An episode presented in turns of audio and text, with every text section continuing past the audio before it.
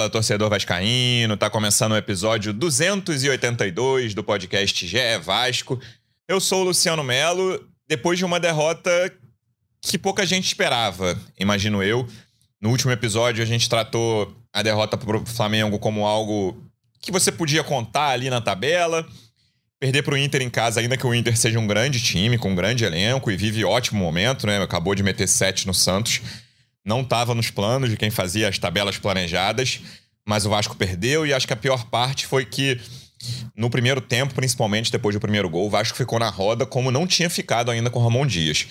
O Vasco correu o risco de ser goleado no primeiro tempo. No segundo tempo, o Vasco começou melhor, aí tomou o gol, caiu, e depois que o Alan Patrick saiu do Inter, o Vasco reagiu. Vamos falar bastante desse jogo e de uma partida que é final de campeonato, domingo, 4 horas da tarde, em Goiânia.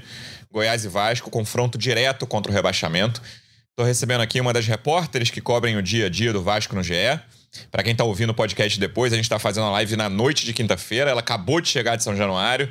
Como é que você está, Emanuele Ribeiro? Seja bem-vinda. Fala Luciano Melo, fala torcida vascaína. Pois é, estive lá em São Januário para acompanhar essa derrota do Vasco, 2 a 1 para o Internacional. O que chamou atenção desde o primeiro minuto, Luciano, é que o Ramon, apesar de manter a mesma escalação dos últimos dois jogos, ele fez uma mudança na estrutura da equipe, acho que muito em função de encaixar o Paier, a gente vai falar melhor sobre isso aqui, mas deixando o time sem pontas, com dois atacantes mais à frente, o Verrete e o Peck, o Paier logo atrás no meio, e o trio de, de meio-campistas, Paulinho Prachedes e Zé Gabriel atrás. Acho que o time demorou, não conseguiu entender essa mudança, teve dificuldades, principalmente na pressão ao adversário e gerou muitos espaços na frente da sua área. Assim saiu o primeiro gol do Inter e depois desse gol, ali por volta dos 20 minutos do primeiro tempo, o Vasco não conseguiu reagir na primeira etapa. Talvez tenha sido aí o primeiro tempo, o pior primeiro tempo do Vasco sob o comando do Ramon Dias. No segundo tempo o time até volta melhor, é, mas acaba sofrendo o segundo gol, depois consegue diminuir no momento de maior pressão, talvez poderia partir para cima para o abafa, para buscar o um empate, acaba perdendo dois jogadores expulsos e complica ainda mais a sua situação, fazendo com que aumente a pressão para as próximas rodadas, principalmente esses dois próximos jogos contra o Goiás e contra o Cuiabá, jogos fora do Rio de Janeiro, em que o Vasco enfrenta adversários diretos na briga na parte de baixo da tabela. João, depois do último episódio, eu comentei aqui que achava que o Ramon Dias tinha encontrado o 11 ideal nessa reta final de campeonato, porque o Paiet tinha decidido a partida contra o Fortaleza e tinha feito um bom primeiro tempo contra o Flamengo. E hoje eu já acho que eu tenho minhas dúvidas, na verdade. Eu não, não, não tenho uma, uma conclusão definida sobre isso, porque, como a Manu falou, a principal questão do Vasco hoje me parece que é enca como encaixar o Paier, né? E como encaixar o Paier tem prejudicado diretamente o cara que era o principal jogador de meio de campo do Vasco, que era o Paulinho, e hoje tem muito demérito do Paulinho, né? Pra não ficar nessa, ah, coitado do Paulinho, é. que está jogando em um lugar que não, não é o ideal dele. Hoje ele, foi, hoje ele foi muito mal. Ele, ele perde a bola do primeiro gol e logo antes ele perdeu uma bola porque ele tentou um calcanhar que ele foi salvo pela bandeirinha, que ela errou em lance de impedimento, que no mínimo era para ela deixar correr dois minutos uhum. antes do primeiro gol do Inter. E foram dois erros dele crassos, depois errou mais coisas, e aí culminou na expulsão ali nos acréscimos, vai, um desfalque importante para o jogo contra o Goiás. Mas o, o, sistema defensivo como um todo, né? O Ramon Dias já tentou o Paê pela esquerda, já tentou o Paê centralizado naquele 4-1-4-1 que o Vasco estava jogando. E a novidade de hoje foi uma, um 4-3-1-2 com o Paê jogando lá na, como esse 1, né? Entre os volantes e os atacantes. E a consequência direta, a pior consequência foi o PEC quase participando muito pouco sem a bola ali, que é uma especialidade do PEC. O PEC jogou muito lá na frente ao lado do Verrete. E o meio-campo do Vasco ficou despovoado. E aí o que mais me chamou a atenção hoje foi a quantidade de vezes que o Alan Patrick tinha liberdade com a bola, cara. Era um troço assim que já no segundo tempo, você, cara, ninguém vai marcar o Alan Patrick, assim. Todo mundo sabe que é o ponto forte do Inter, do Inter, principal jogador, talvez o principal meia hoje no Brasil, talvez seja o melhor meia do, do futebol brasileiro em 2023, seja o Alan Patrick. E ele teve uma liberdade incrível para jogar enquanto ele esteve em campo. E quando o Vasco respirou foi quando ele saiu, né?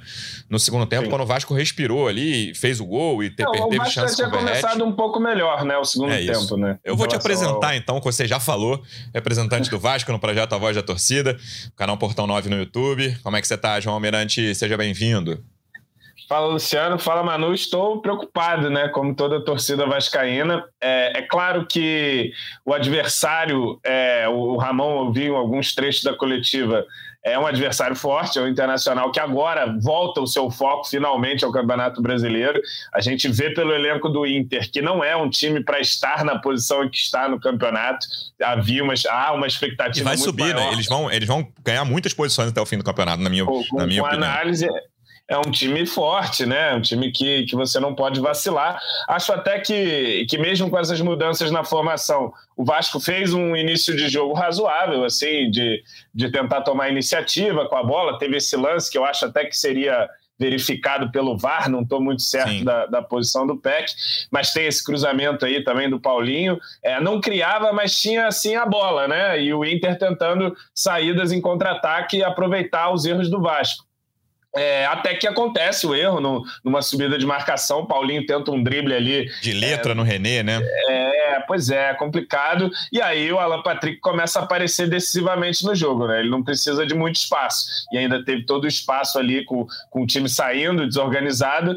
Ele, ele faz assistência, abre o placar. E a partir daí que foi muito preocupante, né? Foram os momentos é, que é, relembraram o pior do Vasco nessa temporada. E a gente não tinha visto pior. isso com o Ramon Ramon Dias ainda, né? Esse momento. Pois é, o, o time virou uma bagunça completa. Tem, toma esse gol aí que por pouco é, o Valência estava impedido, né? Ali na, tentando Isso. recuar ainda, mas o Vasco viveu momentos de, de terror ali depois do gol. O Internacional é, não, não fez um gol, a gente sai bastante no lucro desse primeiro tempo com 1 a 0 ali, porque o Vasco estava desarvorado em campo, né? Totalmente desestruturado.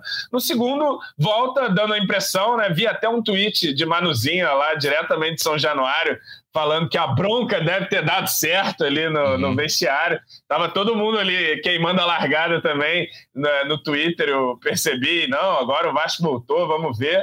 E aí, quando, quando dava essa impressão, teve uma cabeçada do Verrete, podia ter sido um empate, o Rocher faz a defesa ali, e aí o Vasco toma um gol, é, para mim, num, numa uma falta falha, de, falha do de Léo, né? decisividade né? do Léo, né? E o Léo que, que vinha sendo já, foi vaiado pela torcida, é, acho que São... se não me engano, desde o primeiro tempo. São é, três momentos do lance, né? né? Ele perde no corpo, que aí eu acho até normal, assim, perder porque até a bola foi, é. porque a bola foi para trás. Ele dá uma cabeçada muito fraca depois do corte, e aí ele fica parado depois da cabeçada. A gente tá até vendo na live. O, o, o, Ener, o Ener vai na direção do gol do Vasco, ele já recebe na velocidade, passa pelo Medel. É. São dois. Eu não acho nem que a perda no corpo ali é uma falha do Léo, mas foram dois, do, dois erros claros para mim. A cabeçada que você é. falou, fraquinha no, na, no pé do. Acho que no peito do cara do Inter, e depois, ele, depois da cabeçada ele não acompanha o Ener Valencia, que recebe em velocidade e tem muita tranquilidade para entrar sozinho na cara do Léo Jardim. Pois é, e aí toma esse segundo gol, o que já não era fácil, dá mais uma ducha de água fria depois do time ter demonstrado alguma reação. E aí me parece que o Inter, ele, ele ah, ganhamos o jogo aqui, vamos economizar, começa a fazer as substituições e começa a aceitar uma espécie de pressão do Vasco, né? Mesmo que a base de cruzamento, chuveirinho, o Ramon coloca o Eric Marques, que para mim entra muito bem no jogo. Eu gostei. É, e achei a expulsão e, é dele injusta muito injusta, muito rigorosa, né? Ali tinha feito uma falta, depois fez uma falta normal e, e, o juiz acabou pesando a mão. Ele que dá assistência para o Teixeira, quem diria? João, Alex é, Teixeira sobre o jogo fazer um gol. A gente reclama com frequência aqui no, no podcast do Banco do Vasco. E quem acompanhou as semifinais da Libertadores, os dois jogos entre Inter e Fluminense, percebeu que o Inter cai muito quando saem os caras do meio-campo, né? Arangues é. e Alan Patrick são dois caras mais velhos. O Maurício é mais novo, mas não aguenta os 90, não sei por qual razão. Ele sempre tira o Maurício também. Então, quando ele, ele sempre mexe no meio-campo quase todo, né? Arangues, Alan é. Patrick e Maurício. E o Inter cai muito de produção. Então, era um momento ali que talvez o Vasco tivesse segurado 1 a 0 não tivesse levado o segundo, que o segundo é muito fora do controle do. Fora do fluxo do jogo, né? O Vasco tava é. ali, não tava nem tão exposto assim. No primeiro tempo, o Vasco já estava ensaiando uma exposição quando levou o gol, apesar de ter é. começado é. benzinho. Mas o segundo gol é muito contra o fluxo do jogo. E aí, com 20, 25, vai lá, 25, o Inter começa a fazer as mudanças dele, a mudar o meio-campo, e aí cai muito a qualidade do meio de campo do Inter é. e do time do Inter como um todo. E o Vasco aproveitou, bem ou mal. Aproveitou, é, conseguiu fazer um abafa ali, fez um gol com, com o Teixeira. Teve uma chance clara de empatar com o Verrete ali, também não a sei sobra se do chute do... Não, não, não tava não. Eu fiquei conferindo isso, não tava. O, o Igor Gomes na direita lá dava condição para ele. Pois é, então podia ter conseguido um empate num jogo que não foi nada bem, inclusive, mas poderia ainda ali na, na pressão, no abafa, ter conseguido o um empate, não consegue. É, e aí o time que, que tinha ali os seus bons 10 minutos para ainda fazer uma pressão, o Inter sem saída ali, o Vasco conseguindo dar, um, dar uma sufocada, o Jair acho que entrou bem no jogo, o Puma lá do jeito dele tentando dar velocidade, arrastar o time. E aí o Paulinho é expulso, né? Um lance que ele chega aquela coisa de vontade. É o segundo jogo seguido, né? Eu comentei sobre isso é, depois do é. Flamengo também, que ele correu o risco de ser expulso. Ele não era um jogador com essa característica no início dele no pois é. Vasco. É. Tá querendo esbanjar a disposição em dois jogos que ele, por coincidência ou não, estava abaixo do, do, do, nível médio dele pelo Vasco. E ele tentando eh, compensar na disposição e, e acabou correndo risco contra o Flamengo e sendo expulso hoje. Pois é, e aí faltou mental, né? Faltou pensar também no próximo jogo. Faltou pensar que, cara, é uma derrota dura, ninguém quer perder, a galera tá vaiando, tá reclamando, vai xingar, mas, pô, é, tem que ter a cabeça no lugar porque ainda tem campeonato, né? E aí ele, além de prejudicar nessa pressão final, nos prejudica pro próximo jogo claro. num elenco que já não tem o Ross, que já não tem o Marlon, que poderia fazer a dele, enfim, e que não vai ter o Eric Marcos também, aí para mim expulso injustamente, diferente do, do caso do Paulinho, e aí ficou muito difícil, né? Aí o Inter teve o que queria, ficou ali com a bola administrando, conseguiu respirar, desafogar e, e levar três pontos para casa. E a gente precisa botar a cabeça no lugar agora. Vai, vai, vai ser um desafio para o Ramon aí montar o time, que, como a gente disse aqui, já tem opções reduzidas, vai ter menos ainda. Talvez tenha que, que pensar em uma mudança de esquema. E, e, por último, acho que um pitaquinho aqui que eu deixo, eu acho que o Maicon vai acabar ganhando essa vaga do Léo ali por um por uma questão de momento ali, a galera já também pegando no pé do Léo. O Léo tem sido inseguro nas partidas talvez possa ser uma alteração que ele, que ele faça para o jogo de domingo. Jogo que, assim, nesse momento tá Santos, Goiás e Vasco na briga. É isso. Mas é rodada a rodada também, assim, dependendo do, dos resultados, uma vitória do Vasco, você chama outros times ali para a briga, enfim, é, era, era impossível quase para nós. E agora continua muito difícil mas temos aí dois jogos fora de casa contra adversários que, claro, vai ser jogo duro, o Campeonato Brasileiro é jogo duro, é fora de casa, o Vasco contra qualquer um tem dificuldades, mas são adversários de nível técnico é, inferiores a essa sequência que a gente teve recente que perdemos para Flamengo e Internacional, né? São adversários inferiores ao Fortaleza que o Vasco ganhou, variado, é. né? No, no, no nível técnico. Então então vamos para cima, é isso. Tem você, que ser aí. Você falou do Maicon, eu já te previno que a pergunta que eu vou fazer hoje para você mais tarde é uma das mais difíceis do ano, que é a escalação contra o Goiás, mas mais para frente é. a gente fala sobre isso. Manu, até a pergunta que você fez na coletiva do Ramon Dias, eu estava acompanhando aqui na redação, foi sobre esse encaixe do Paê, né? Que acho que é o principal tema que a torcida está comentando desde o fim do jogo aqui, faz duas horas que o jogo acabou. Muita gente falando, cara, o Vasco tá se complicando para tentar encaixar um jogador que chegou com o status, né, merecido status de craque desse time, camisa 10 que o Vasco buscou desde o início do ano. E hoje ele fez uma mudança que ainda não tinha começado o jogo assim, né? O Paier como um 10 atrás de dois atacantes. E era até, o, talvez, a forma como eu imaginasse lá atrás, quando o Paier foi contratado. Eu lembro que a gente fez um podcast no dia do. Não, não chegou a ser o anúncio, né? Mas um pré-anúncio, dia do acerto a gente chegou a fazer um podcast nesse dia e eu imaginava o Paier nessa posição, como um 10 centralizado atrás de um ou de dois atacantes. E hoje ele ficou assim. E não, o que eu não entendi, a minha maior crítica hoje é o, posiciona, o posicionamento do PEC. Porque se você quisesse fazer um 4-4-1-1, digamos assim, vai, com o PEC na segunda linha e Paier e Verrete lá na frente, eu acho que você mandaria melhor do que o jeito que aconteceu por causa desse meio-campo despovoado. O, o Inter, o ponto forte do Inter, disparadamente, é o meio-campo. Assim. Pode falar, ah, o Ener Valência é bom atacante, o Rocher é bom goleiro, Mercado e Vitão, uma dupla de zaga que eu acho acima da média no Brasil, beleza. Mas o meio-campo do Inter é na minha opinião, um dos cinco melhores do Campeonato Brasileiro, não tenho muita dúvida quanto a isso. E o Alan Patrick é um dos cinco melhores jogadores do Brasil no ano, na minha visão também. E o Vasco deixou muita liberdade para esses caras tocarem. O Maurício e o Alan Patrick, principalmente, é a combinação do primeiro gol, mas não só por causa do primeiro gol. Eles tiveram muita liberdade durante a partida inteira. E eu fiquei até pela resposta que ele te deu, Manu. Ele, Ramon Dias, que ele fala que vai é, replanteamento, né? Vamos repensar isso aí para o próximo jogo, para o confronto direto contra o Goiás eu tô achando que ele vai mexer. O problema é, assim, tem a mexida obrigatória do Paulinho, né? Eu, eu imagino que entre o Jair, não, não tenho certeza, mas imagino isso. Mas eu não, não ficaria surpreso se o Paier sair do time. A questão é, tem Marlon, tem Rossi, quem botar aí? Mas eu, pela forma como ele respondeu, tem essa mudança possível na zaga. Ao contrário do João, meu palpite é que o Léo fica, mais um jogo pelo menos. É, mas, assim, zero surpresa se ele colocar o Michael, mas meu palpite é que o Léo é titular no domingo. O que, que você imagina pelo que você conversou e por essa resposta do Ramon? É, eu, eu senti que ele falando que em vários momentos o Vasco foi superado, ele elogiou o início dos dois tempos. Eu tô imaginando alguma mudança fora essa, alguém no lugar do Paulinho pro próximo jogo, pela forma como ele respondeu a você na entrevista coletiva. Eu entendo que ele vai fazer uma mudança mais na estrutura da equipe mesmo do que de peças, até pelas opções que ele tem no banco de reservas, né? É, ali no intervalo do jogo em São Januário, conversava com os colegas na cabine e a gente ficou quebrando a cabeça para ver quem poderia entrar no segundo tempo, para mudar um pouco o time. E eu perguntei para alguém assim: pô, e o Alex Teixeira, será que está treinando tão mal assim? Faz um tempão que a gente não vê ele em campo. Seria um jogador, talvez, para entrar nesse segundo tempo.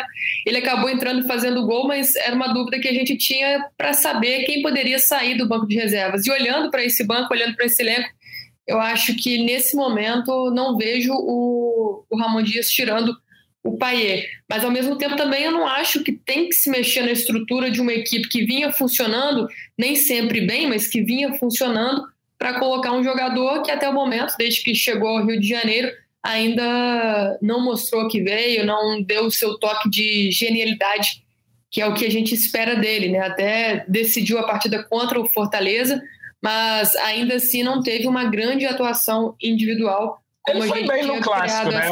É, fez um bom primeiro tempo. No primeiro tempo contra o Flamengo, ele foi mas bem. Mas eu digo, eu digo para é. ser além do bem, né? Para ser é, esse claro. jogador genial que a gente espera, claro, sabendo de todas as limitações que o Paia tem já nesse momento da carreira dele. Mas eu não acho que o, que o Ramon tenha que mexer na estrutura de um time todo para encaixar o Paier, até porque já tinha dado certo, de uma certa maneira, o Paulinho perdeu um pouco de de jogo aí contra o Flamengo, né? Não apareceu tão bem, mas o time funcionou bem no clássico, então acho que talvez seria a, a melhor forma de colocar o Paier centralizado, né? E como o Luciano falou, contra um adversário que aproveitou o meio de campo despovoado para ocupar ali os espaços.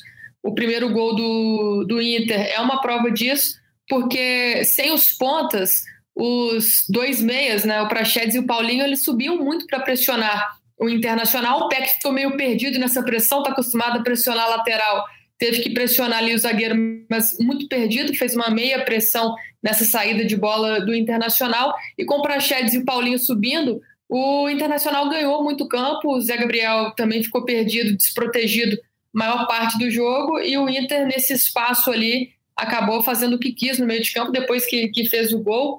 Colocou sim o Vasco na roda no primeiro tempo, como a gente ainda não tinha visto mesmo com, com o Ramon Dias, o Vasco totalmente perdido. E ainda no primeiro tempo, o Ramon já faz a mudança, já volta o time ali com os pontas, volta assim para o segundo tempo, que é quando o Vasco é, tem seu melhor momento na partida. Mas, Luciano, avaliando o jogo, avaliando o que vem pela frente, eu acho que vai ser mais uma mudança de estrutura do que uma mudança de peças, muito por conta dos jogadores que o, o Ramon tem à disposição. Até perguntei sobre o Rossi, sobre o, o, Marlon Gomes, ele fala que são jogadores que fazem muita falta até para fazer essas mudanças também no segundo tempo. Agora não tem o Eric Marcos, agora não tem o Paulinho também. Então fica muito mais difícil para o Ramon armar esse time contra o Goiás, mas acho que vai ter que voltar para a estrutura que talvez deu certo contra o Flamengo, ou até mesmo com o Paier pela ponta para começar esse jogo.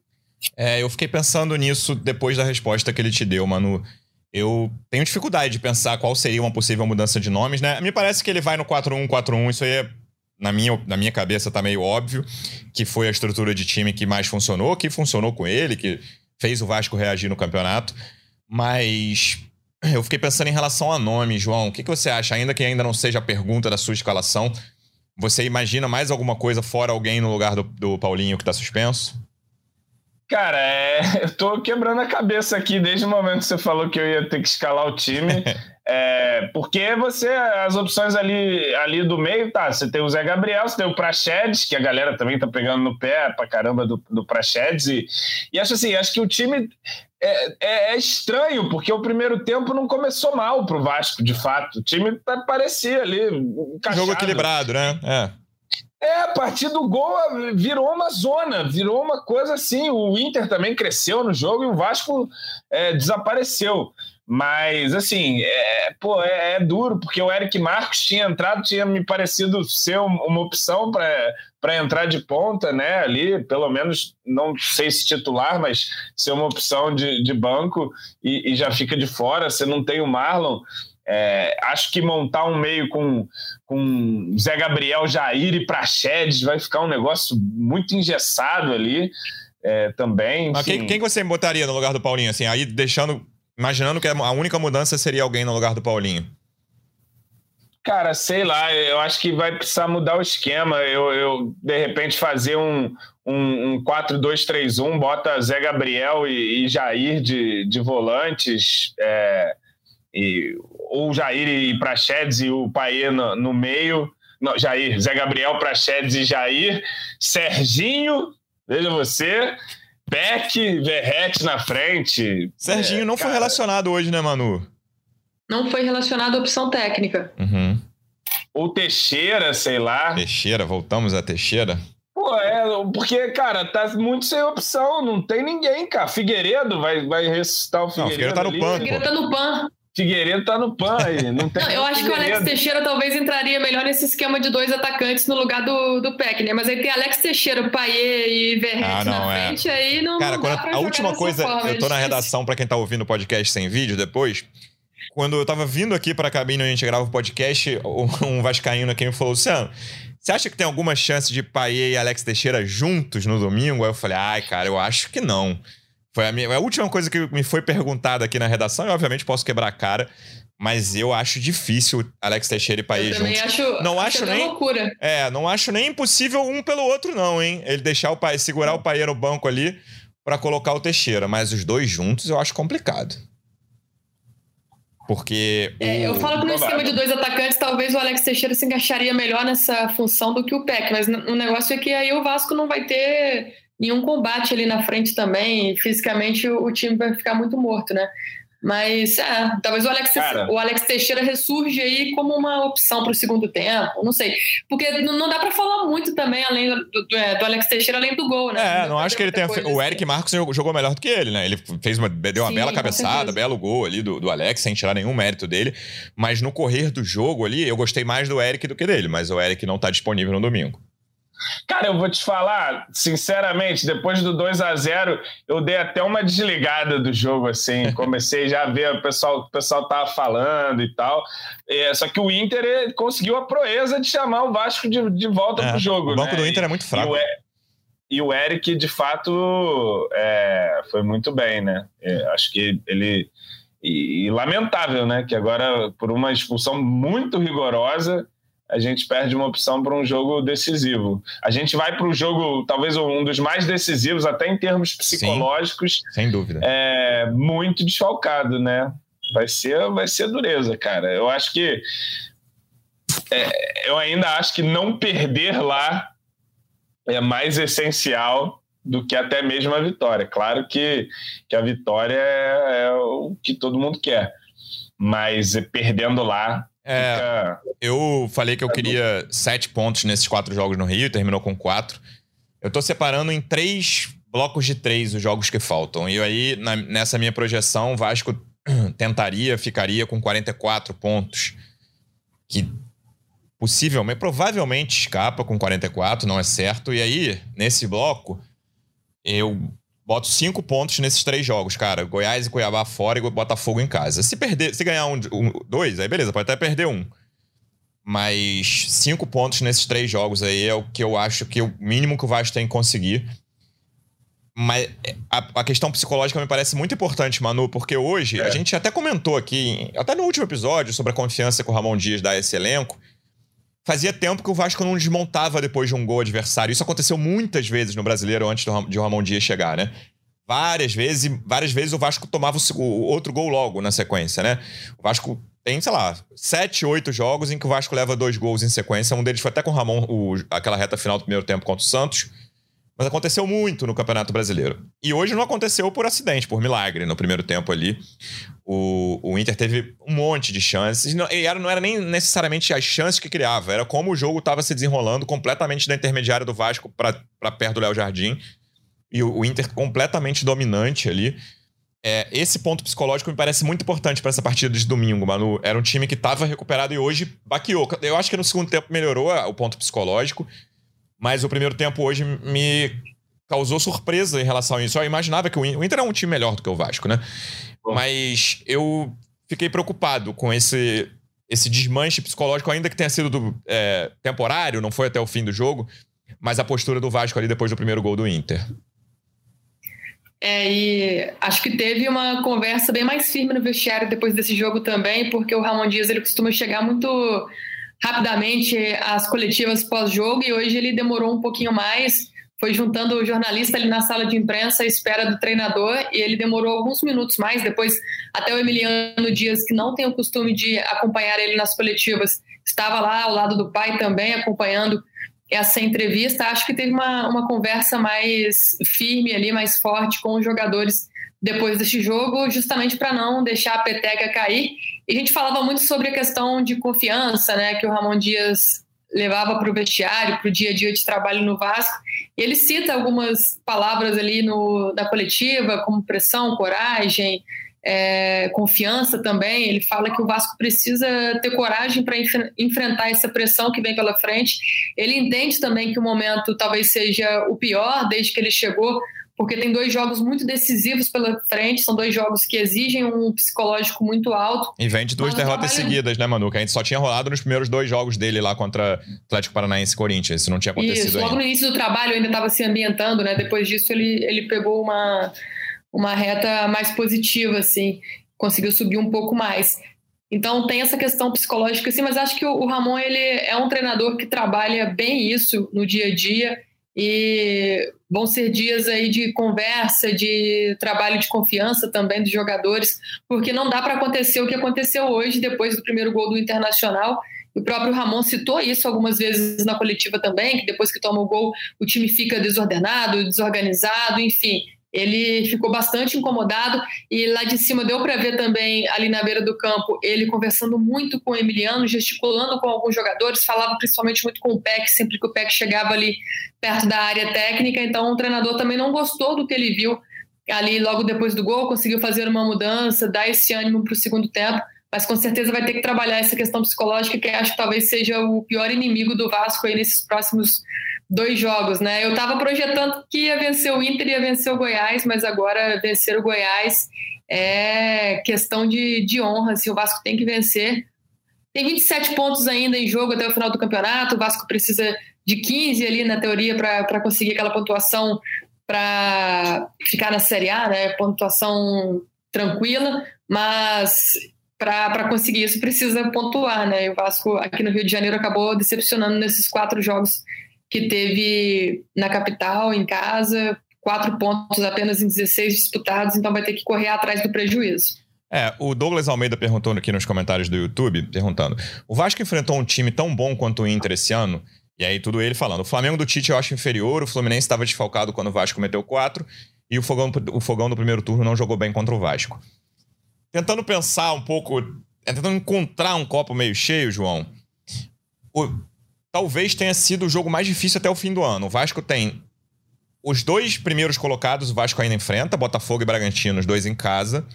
Tem um jogo que eu, sim, tomara que é, pode haver uma surpresa, mas eu considero como derrota sempre que o Vasco entra em campo que é Atlético Paranaense Atlético na Arena Paranaense. da Baixada. Isso aí, para mim, em vez de nove. Mas esse ano vai acontecer, Luciano Mel. O milagre da Baixada vai acontecer. O Vasco, para mim, tem oito jogos que restam aí, porque Atlético na Arena da Baixada eu não, eu não considero, considero zero ponto. E o Botafogo, né, não precisa falar da campanha que o Botafogo tá fazendo, não precisa falar da campanha que o Bragantino tá fazendo. É, para mim, são as duas grandes surpresas do campeonato. É, eu comentei antes do campeonato, as minhas previsões eram Botafogo décimo colocado e Vasco décimo segundo, e agora há um abismo entre os dois.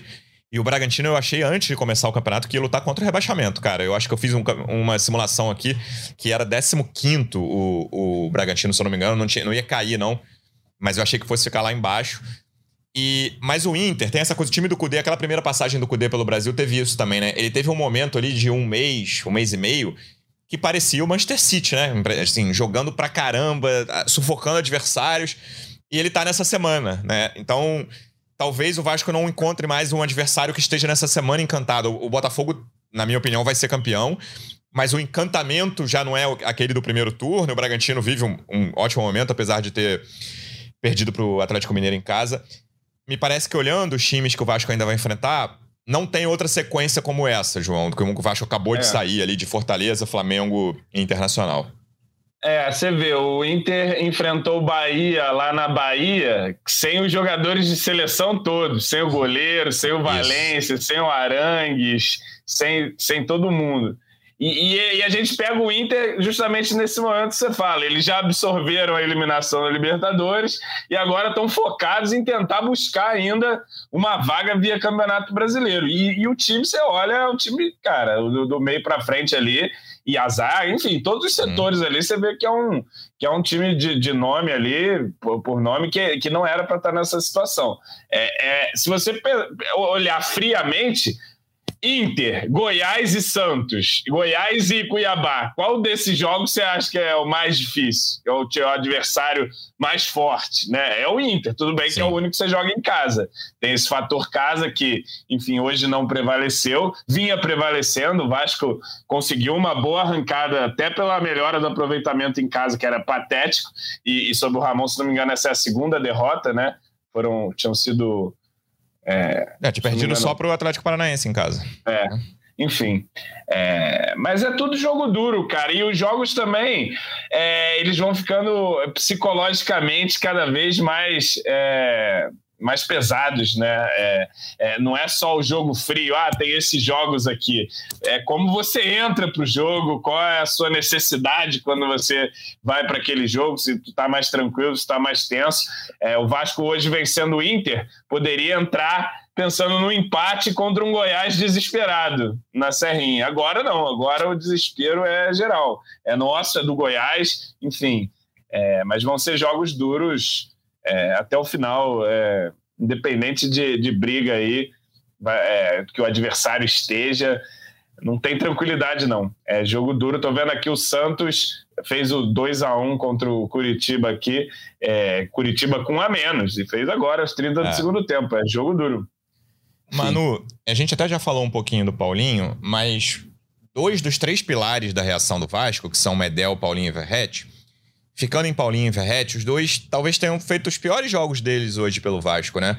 O Verrete perde duas boas chances, uma de cabeça ali no segundo tempo, que é até mérito dele também, de ter conseguido a cabeçada entre dois caras do Inter.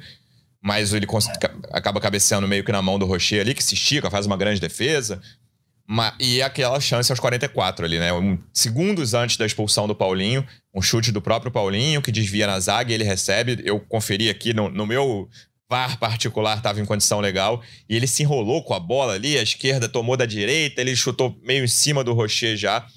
E o Paulinho, que a gente já comentou em episódios passados, que ele tá numa queda de produção, mas não era tão acentuada como a de hoje, né? Hoje ele errou muito, errou lances fáceis e culminou na expulsão, expulsão muito boba, como o João falou, porque prejudica a próxima partida do Vasco são dois jogadores que foram fundamentais no psicológico, né? Eu lembro daquele gol do Verret contra o Grêmio, que foi o pior momento do Vasco no campeonato, e a gente comentava, cara, precisava ser alguém que veio de fora para fazer gol, que o Vasco chegava na frente do goleiro e tinha medo, porque o Vasco estava com 10 derrotas em 11 jogos.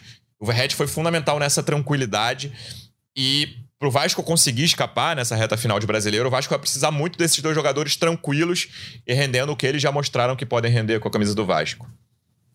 É, e coincidiu também que o pior momento do Vasco em questão de resultados é nessa queda dos dois, né?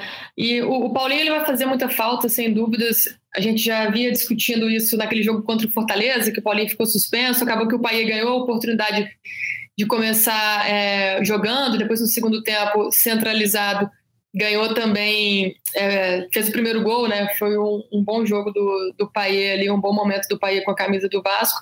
Mas sem o Paulinho fica muito difícil para o time também nessa próxima rodada. Só concordo com você, Luciano. Acho que ele vem de uma queda de produção que tem que ser observada, analisada dentro do clube. Né? No jogo contra o Flamengo, teve a questão da mudança de posição, ele jogando mais aberto pelo lado direito, não foi tão legal. Então a gente voltou a pensar, pô, como que coloca o Paier nesse time, então, sem colocar o Paulinho aberto pela direita, e o Ramon faz essa mudança.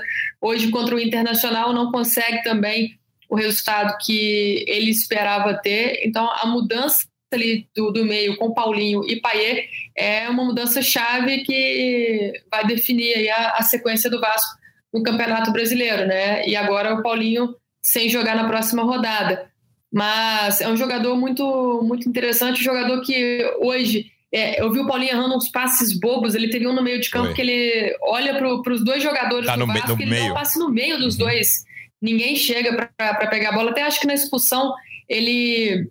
O, o, Eric Marcos poderia ter chegado um pouco na bola antes também, ficou meio na preguiça. Ele parece a impressão que deu é, lá do, do, do, estádio, né, lá de São Januário, mas também o Eric Marcos já estava amarelado, acho que ficou com medo de chegar mais firme também na marcação e correu o risco de tomar o segundo amarelo, mas o Paulinho foi muito inocente, acaba prejudicando sim o time para a sequência do, do, Campeonato Brasileiro. E o Verrete, cara, o Verrete está perdendo muito gol que ele não perdeu no início dele sim. pelo Vasco. Né? Esse gol perdido aí quando estava 2 a 1 um, poderia ter sido o gol do empate do Vasco, acho que é o, o lance que marca o Verrete nesse jogo contra o Internacional. Ele se embanana todo com a bola ali dentro da área, né? Tem uma dificuldade tremenda de, de dominar.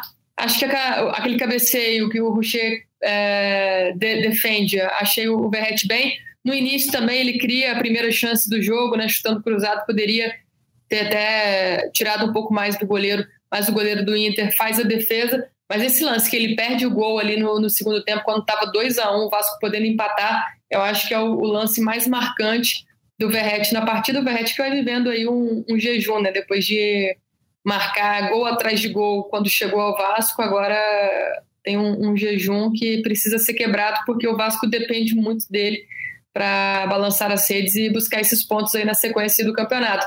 Mas fora esses dois, outro que a gente falava que era o pilar do Vasco é o Medel, né? E o Medel, mais uma vez, fazendo um grande jogo. Ele até perde na corrida ali. Uhum. Pro, pro Valência, depois que Pô, o Léo perde fisicamente, né? Ali, não tem... É, não tinha nem como. Mas ele termina o jogo, o Medel termina o jogo é, no meio de campo, na lateral, construindo, cruzando. Muito bem, o chileno. Cara, teve uma jogada no primeiro tempo, que é o contra-ataque que vem Alan Patrick e Valência, que o Medel só na, no muito balanço bem. dele, ele marcou os dois jogadores ele obrigou, é, Ele obrigou o Alan Patrick a chutar com a perna ruim com a esquerda. Ele fechou é. o passe, deu, deu espaço pro Alan Patrick, mas o Alan Patrick teria que chutar com a perna ruim dele. Ele foi muito bem nesse lance, o Medel.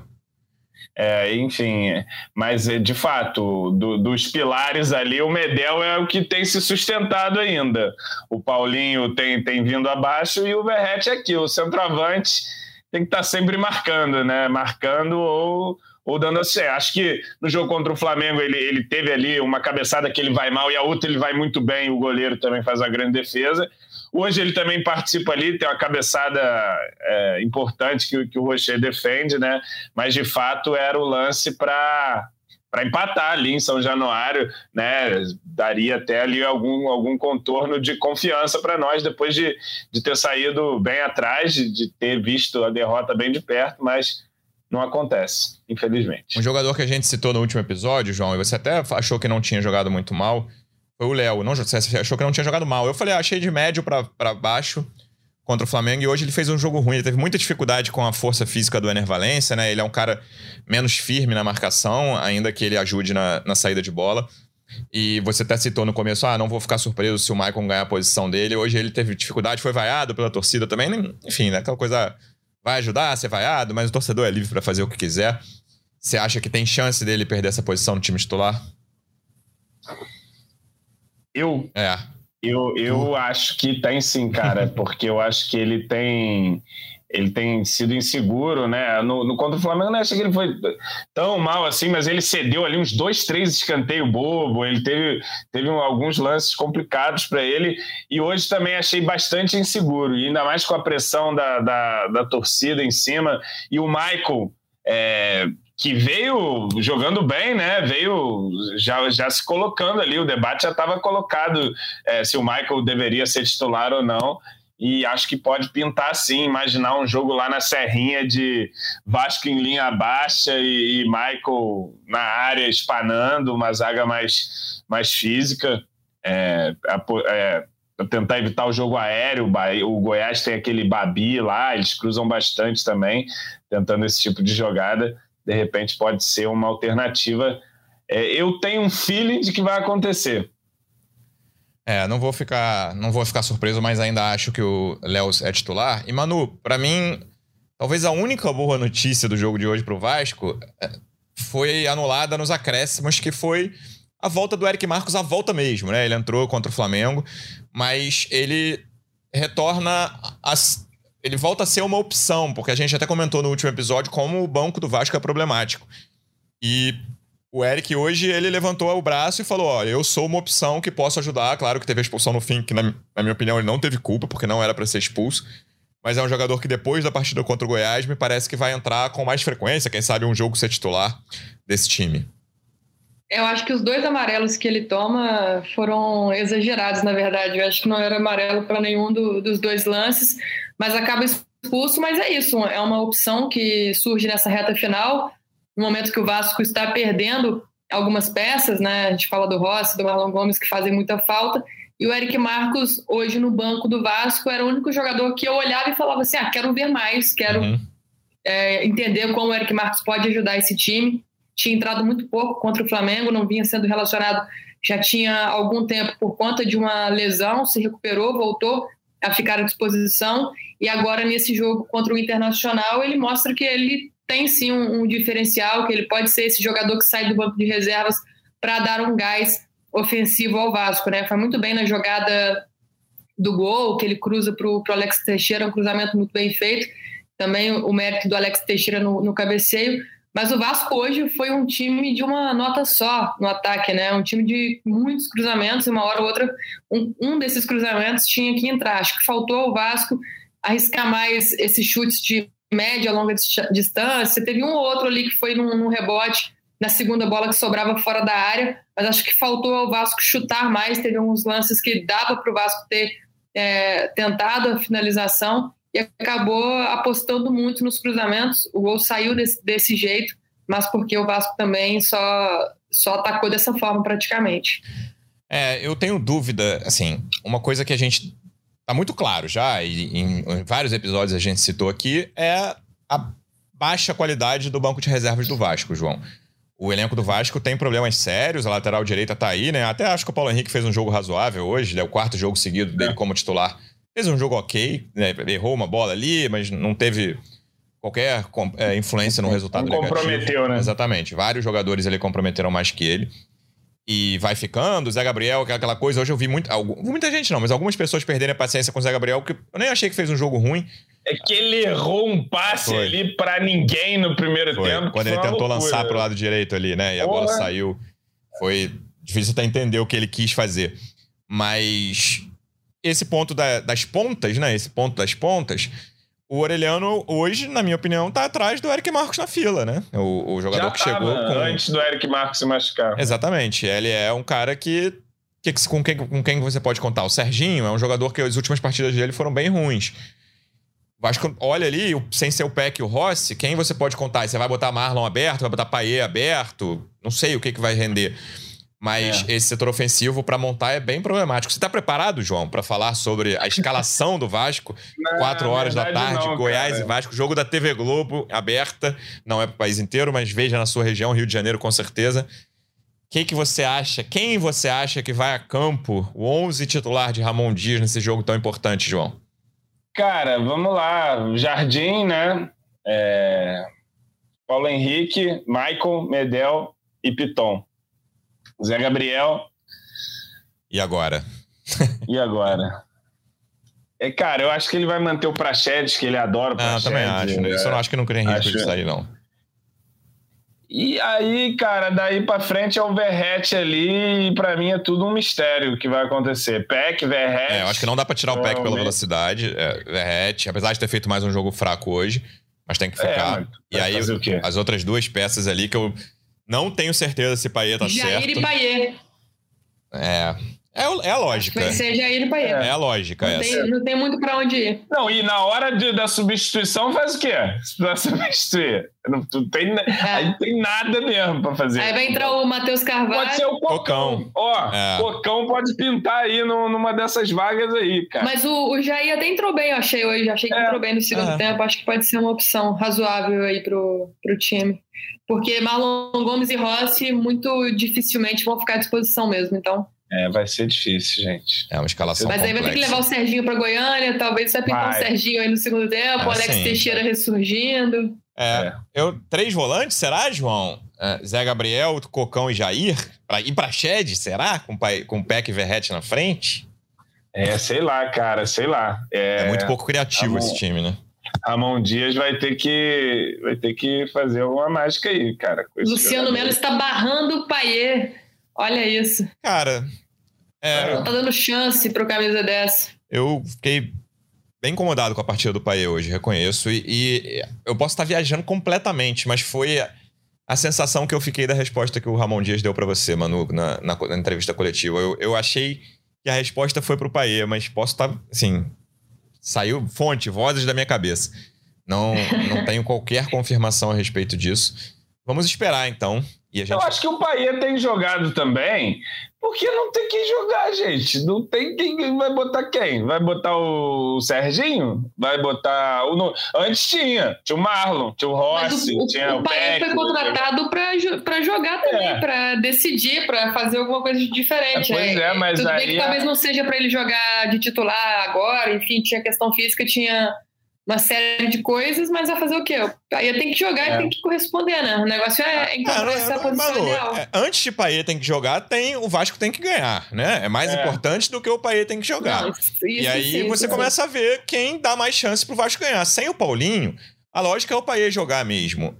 Mas, é. É, por exemplo, o próprio Jair é um cara que eu Nessa, nessa sua escalação, sua Manu, que você falou, que é a escalação mais provável, Jair e Paê ali, são dois caras muito pouco dinâmicos, né? O Jair é um pouco mais que o Paier, mas o Jair, eu lembro daquele jogo contra o Corinthians que jogaram Medel, Jair e Praxedes no meio-campo.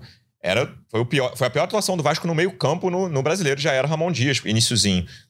O, o, o, Jair é um cara que, que a dinâmica sem a bola, e hoje o que a gente mais fala é de como o Vasco precisa marcar sem a bola. É muito complicado, entendeu? E o Goiás tem cara, um, eu acho pontinha que ele rápido lá. O Paier pra ponta esquerda. É, eu não tenho muita dúvida de que ele vai jogar no 4-1-4-1, sabe, cara? Posso estar enganado, mas ele, eu acho que ele vai voltar pro sistema que, que funcionou. É o melhor sistema do Vasco nessa reação. Agora, para você atuar dessa forma, beleza. Zé Gabriel ali como o primeiro cara de meio de campo, Shed certo no, como um dos ali da, da, linha de quatro e Peck certo como, como outro. Aí você colocaria o Jair como outro centralizado e aí só sobra o Paê. Sobra, pro Paê jogar, só sobra jogar em uma das pontas, que no caso seria a esquerda, né, Sim. né? Onde ele tem jogado. Eu acho que vai ser assim que ele vai, que ele vai para esse jogo. Acho difícil, acho difícil fugir disso. A gente volta, cara. Domingo, jogo importantíssimo contra o Goiás. quatro horas da tarde, na Serrinha, estádio mais acanhado do que o Serra Dourada, onde o Vasco costuma jogar lá e já cansou de dividir arquibancada com a torcida do Goiás. O Vasco tem muito torcedor lá em Goiânia, mas é um estádio acanhado e o Vasco vai ter só o setor visitante lá. Vamos ver o que, que vai acontecer com tantos desfalques num jogo tão importante, jogo decisivo para essa reta final. Manu, obrigado mais uma vez pela presença, pela disposição depois de ter ido trabalhar no jogo e até a próxima. Valeu, Lu, valeu, João, valeu, torcida vascaína. Espero que nessa próxima, Luciana volte com melhores notícias para o torcedor. Lembrando que na última intervenção de Manu, no último podcast, ela falou que o Vasco é. ia fazer seis pontos contra a Inter e Goiás, quebrando promessas. De... Perdão, desculpem, galera. Dois, agora. Mas esse final é. de semana eu tô de folga, não, então se, Não faça previsões. Folga, é, não faça uma previsões. chance grande de o Vasco vencer. Hum. Olha só, Manu Boa. está vetada, estou silenciando a Manu nesse podcast, ela está vetada hum. de previsões até o fim da temporada. Ela ela vai falar tudo que ela tem que falar, mas previsões a gente vai mutar o microfone dela. Uma ela... voz feminina sendo silenciada aqui. Olha as só pre... esse João a, a, a, previsão de Manu, as previsões de Manu serão mutadas até o fim desse ano. O resto ela vai falar. A previsão de Manu é pior que a previsão de Milu. É. E você viu que o gato Milu, o gato Milu. Se absteve, né? afinou, né? né? É, se absteve. Ele não quis, ele não quis fazer previsão alguma para o jogo de hoje. Mas enfim. João, Obrigado mais uma vez pela presença. Em algum momento aqui no chat, eu não perdi quem foi, falou assim: faltou o pulmão da torcida hoje, João Joana, na, na arquibancada de São Januário. Obrigado faltou. mais uma vez e até a próxima. Acabei não podendo ir hoje e é complicado, né? Mas é, domingo é aquilo, cara. É decisão, acho que. Ah, acho não, tenho certeza, a margem de erro acabou é, vai precisar pontuar fora, vai precisar ganhar confronto direto contra o Goiás, sobretudo. É importante, é, é, importante ganhar, claro, mas não perder, de repente, o que aconteça na rodada pode ser algum alívio também. E vencendo, que é o melhor dos cenários, depois a gente vai para um jogo contra um Cuiabá que, se bobear, vem para briga também. Tem a próxima rodada o Botafogo, não deve pontuar, joga com o Botafogo no Newton Santos. Então, também começar a secar esses times que ainda não conquistaram a pontuação necessária. E todo mundo está precisando ainda pontuar, é claro que estão distantes, mas a gente, quem sabe aí, contra Goiás e Cuiabá, que antes do campeonato começar, você enxerga esses times como os acessíveis para você pontuar, sim. não é verdade? Você fala assim, pô, do Goiás, do Cuiabá aqui, você olha na tabela ali, porra, vou encaixar alguma coisa aqui. Vamos ver se a gente consegue de fato fazer isso e, e voltar ali a respirar. Estamos tamo, tamo complicado, mas estamos na briga ainda. Não, não pode deixar largar. Enquanto houver chance, temos que lutar. É isso, veremos o que vai acontecer nesse jogo de domingo. A gente volta depois. Torcedor Vascaíno, obrigado mais uma vez pela audiência. Até a próxima. Um abraço. Vai o Juninho na cobrança da falta. Gol! Sabe de quem? Do Vasco! Do Vascão da Gama do gigante da colina. É o GE Vasco.